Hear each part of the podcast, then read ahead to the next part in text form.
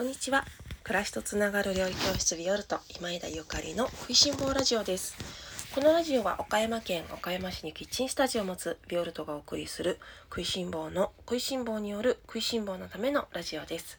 お料理のこと暮らしにまつわること美味しい未来につながるお話を岡山県より配信しております。食いしん坊ラジオでは皆様の食にまつわるご質問やご相談をお受けしております。今日の晩ご飯何にしようというようなお悩みからお料理に関するご質問などお聞きいただいております。音声配信のメッセージ機能やホームページ SNS からお知らせください。皆様からのメッセージやリクエスト楽しみにお待ちしております。皆様おはようございます。本日は4月27日火曜日です。いかがお過ごしでしょうか？ゴールデンウィークが始まったような、始まってないようなという感じですかね。私はいつもカレンダー通りで動いてないので、ゴールデンウィークもゴールデンウィークじゃなくてもあまり関係ないんですけれども、そうは言ってもね、あの、お料理教室の方には、あのご家族のためにねお料理を楽しまれる方が多く通ってくださっていますのでゴールデンウィークはみんなで休んでお家でお料理しようっていうことであのレッスンの方の開催はありませんただまあねオンラインサロンとかもこういうラジオは日々日々あの発信していますのでかも仕事ながあるのかないのかっていう感じではありますがえっと4月も最後になったのでそろそろ5月のねレッスンの準備を始めたところなんです。4月は、えー、いなり寿司と春の食材ということであの皆様にいなり寿司の美味しさをお届けさせていただいております。あのレッスンにご参加くださった皆様にはあのかなり本当に嬉しいよかったやってよかったっていうかなり評判がよくってあの私が好きな味がみんなが好きな味であることが嬉しいなって思いましたしあのいなり寿司作るの結構手間がかかるのに皆様ねお家で作ってくださって写真送ってくださったりとかあの SNS にねあげてくださったりとかしてもう嬉しく嬉しく拝見させていただいております。この連休にあのお料理三昧で行こうなんていう方はぜひぜひねいなり寿司作ってみてほしいです。あの一回作ってみてねなんかこれは違うなとかここはどうしたらいいだろうみたいなところがあったらご遠慮なくご相談くださいね。で私の方はあのいなり寿司は昨日で1回あのいなり納めをしまして いなり納めをしまして5月のレッスンのあの準備にもうしっかり足を踏み入れました。あのレッスンではね4月のレッスンではいなり寿司をご紹介してたんですけれどもいなり寿司って次の日とか次の次の日にあの作ると美味しいんですよ。あのなんつまりねお揚げをね煮るでしょ？お揚げを煮て味をに含めたらそれを、まあ、バットとかに詰めて1日、まあ、もしくは2日2日2晩ぐらい冷蔵庫でなじませておいてあげてから酢飯を作ってあのいなり寿司を、えー、完成してあげるとそれがすごく美味しいのでレッスンでもあの当日ねご参加の皆様の前で一から全部、まあ、作るは作るんですけれどもあのお揚げは煮るけどお寿司を詰めるのは昨日のに詰めるねっていう感じであの前日作ったやつに酢飯を詰めてご試食いただいてたんですよね。っていうことは最後の日最後の日はねちょっと残るわけですよ。明日レッスンがないけど作るわけだからね。であのそのレッスンで残った分残ったって言ったら家族に申し訳ないんだけど残った分を子供たちにじゃああの最後にいなり寿司を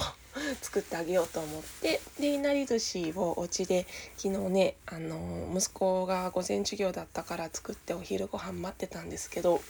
いやなんかお母さんいなり寿司が美味しいわって言ってくれていや来た来た来たと思って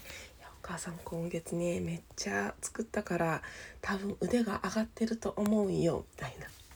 言ったら「いや」とかって。なんか前ね多分息子たちはね私がいなり寿司にあのずっと格闘してたことがもう頭にあもうこびりついてるのでお母さんが美味しいいなり寿司作れるなんてぐらいなんですよね。でやっとねあの息子たちのおかげでレシピが完成できて今月はみんなにご紹介できたんだよなんていう話をしたんですけれどもうちの子供たちはねあの私の喜ぶこと一番喜ぶことは何かっていうと料理を褒めることっていうのを分かってるんですよ。だからあの嘘はつかないんですけどなんか今日しょっぱいとか今日硬いとか今日柔らかすぎるとかなんかまあいろいろ言いたい放題ではあるんですけど美味しいって時はねなんか美味しいってちゃんと言ってくれるのであの嬉しいなと。正直にね言ってもらえて 嬉しいなと思っております。で皆様には引き続きいなり寿司はあの作りまくっていただきたいと思っているんですけれども私はここまでいなり寿司の話をねし続けてもうかれこれ2ヶ月ぐらい経ちますので 一旦いなり寿司から離れまして5月のお話5月のあの料理教室の準備を先に一足先にさせていただいておりますね。みんなまだまだいなり寿司作っててね。えっと、5月はねどんなお料理をご紹介しようと思っているかというと地中海料理をご紹介しようと思っているんです。地中海です。岡山県は岡山県はあの日本のエーゲ海と呼ばれている瀬戸内海があります。えっ、ー、とエーゲ海ねあのイタリアのねとかあのトルコとかねギリシャとかの辺りがあるあの小さな海ですね。エーゲ海。岡山はその瀬戸内がエーゲ海だって誰が言い始めたんですかね。あの私の大好きなその瀬戸内市の牛窓なんかに行くと、まあ、海沿いのね町あの地域なんですけれども日本のエーゲ海っていうなんか石碑みたいのが立ってるんですよね。はあと思ってなんか日本のエーゲ海とか言っちゃってなんて思ってたりはしたんですけど実際ねイタリアに行くと確かにエーゲ海は言い 過ぎかもしれないけど、まあ確かにオリーブ園牛窓のオリーブ園のから眺める景色なんかはあのイタリアっぽいなとはちょっと思ったりとかもしますね。します。しますします。であの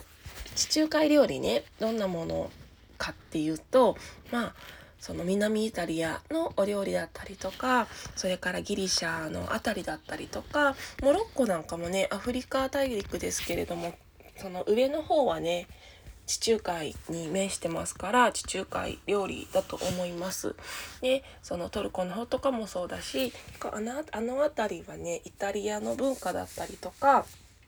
アフリカの文化だったりとかそれから中東の方の文化だったりとかさまな様々なね文化が混じり合ってねでやっぱり海でつながっているのでなんかすごく独特な雰囲気を醸し出してるななんて思うんです。で地中海地中海だ地中海食ダイエットみたいななんかそんな名前のあの言葉がありましたけれどもやっぱり地中海の料理っていうのはお野菜豊富でオリーブオイルを使ってっていうようなねお料理が多いですね。またチーズなんかも、えっと、濃厚な脂肪分の高いチーズよりかは、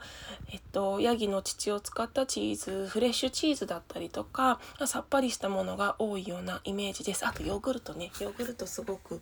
よく使いますよね。スパイスもちょっとだけ使ったりしますね。そんなようなお料理をね5月はご紹介しようと思ってて。なんかそのなんか波動 波動というかその中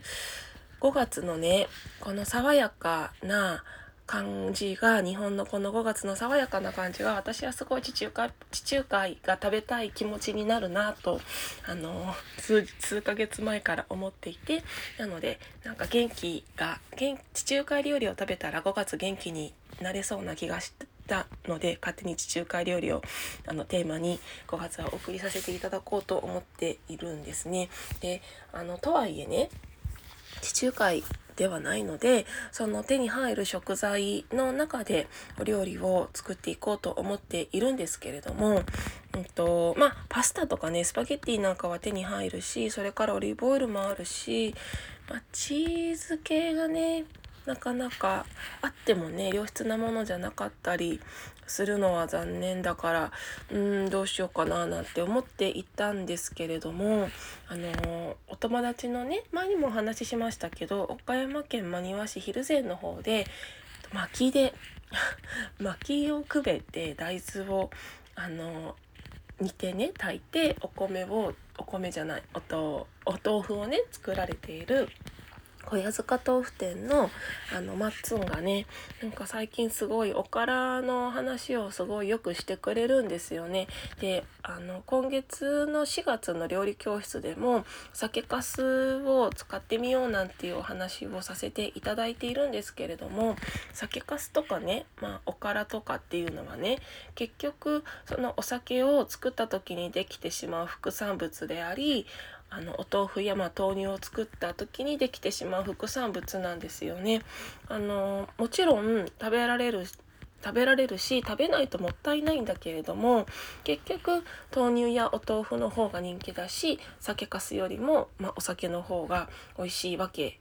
なのでうーん廃棄のね問題が今すごいみたいなんですよね。で酒蔵なんかはえっと、今イベントないじゃない。日本酒祭りとか新酒祭りとか。以前はそういうのがすごいたくさんあってそういうところで酒かすをみんなにあの配ってたんだと思うんだけれども今そういう機会がぐんと減っているので酒粕もねすごい廃棄されていてやっぱりこれじゃいけないねって酒屋さんとねお話ししてでまああのどんな風にね使ったら美味しいかっていうのを4月ご提案させていただいてるんですけれども5月はね今度はじゃあおからだと思っておからで地中海料理をあの一品作らせていただこうかと思っているんです。でねあのお豆腐屋さんのマッツンとおしゃべりしたことはなんか無理して使ってほしくないよねっていう話でね。なんかなんだろう体のためとか食料廃棄にのがもったいないからね。まあ地球環境のためにとかまあそうそういうためにおからをね使うっていうのはすごい嫌だよねってやっぱりね食べることって楽しいことだし美味しいことだしすごいあのエネルギー体にねエネルギーを入れるあの方法の大きな方法の一つなのでなんか無理して食べるんじゃなくておからがいいよねっておからが食べたいよねこのレシピはおからじゃないとダメだよねっていうようなものを作りたいねっていう話をずっとしてたんですよね。でそうだなどんな風にしたら美味しいかなって考えてたらあそういえば5月は地中海料理ご紹介するんだっていうところで私がひらめいた昨日ひらめいたレシピがあってでちょっと作ってみたらめちゃめちゃ美味しかったので自分でちょっと今あの私天才じゃないかと思ってるんだけれども一品ねおからを使ったあの地中海料理ご紹介しようと思っています。昨日試食してたらもうなんかスプーンが止まらなくってね。いやこれはねもうおからじゃないと作れない料理なのでなんかあもうあの無理しておからを使うんじゃなくて無理しておからを買うんじゃなくておからだからおからじゃなきゃダメみたいな料理をこれから私ちょっとね作る作る作り続けてみようと思っているんですね。まあ、酒粕もそうですけどね酒粕一旦ちょっとここで気温が上がってくるので冬になるまでね一旦休止しますけれども、まあ、おからの方はその代わりねあのおからレシピちょっと考えてみようかなと思っているんです。おからのいいところやっぱりすごいしょあのお腹に入った時が軽いっていうのがすごくいいですね。あのよくハンバーグのつなぎとかに入れたりとかねしますする方もねいいらっしゃるし、えっと、おからドーナツとかもありますけれどもそういうあのどういう風にね使ったら美味しいのか無理して使わないで美味しく作れる方法を考えようかなと思ってます。皆様どんなんかおから食べますか？もしあのうちではこんな風におからを食べますとかなんかこれが大人気ですみたいな食べ方があったら是非食いしん坊ラジオの方にお寄せいただけたら嬉しいな。ラジオの方でもあの美味しいレシピが教えてくださったら皆様にご紹介したいさせていただきたいと思っております。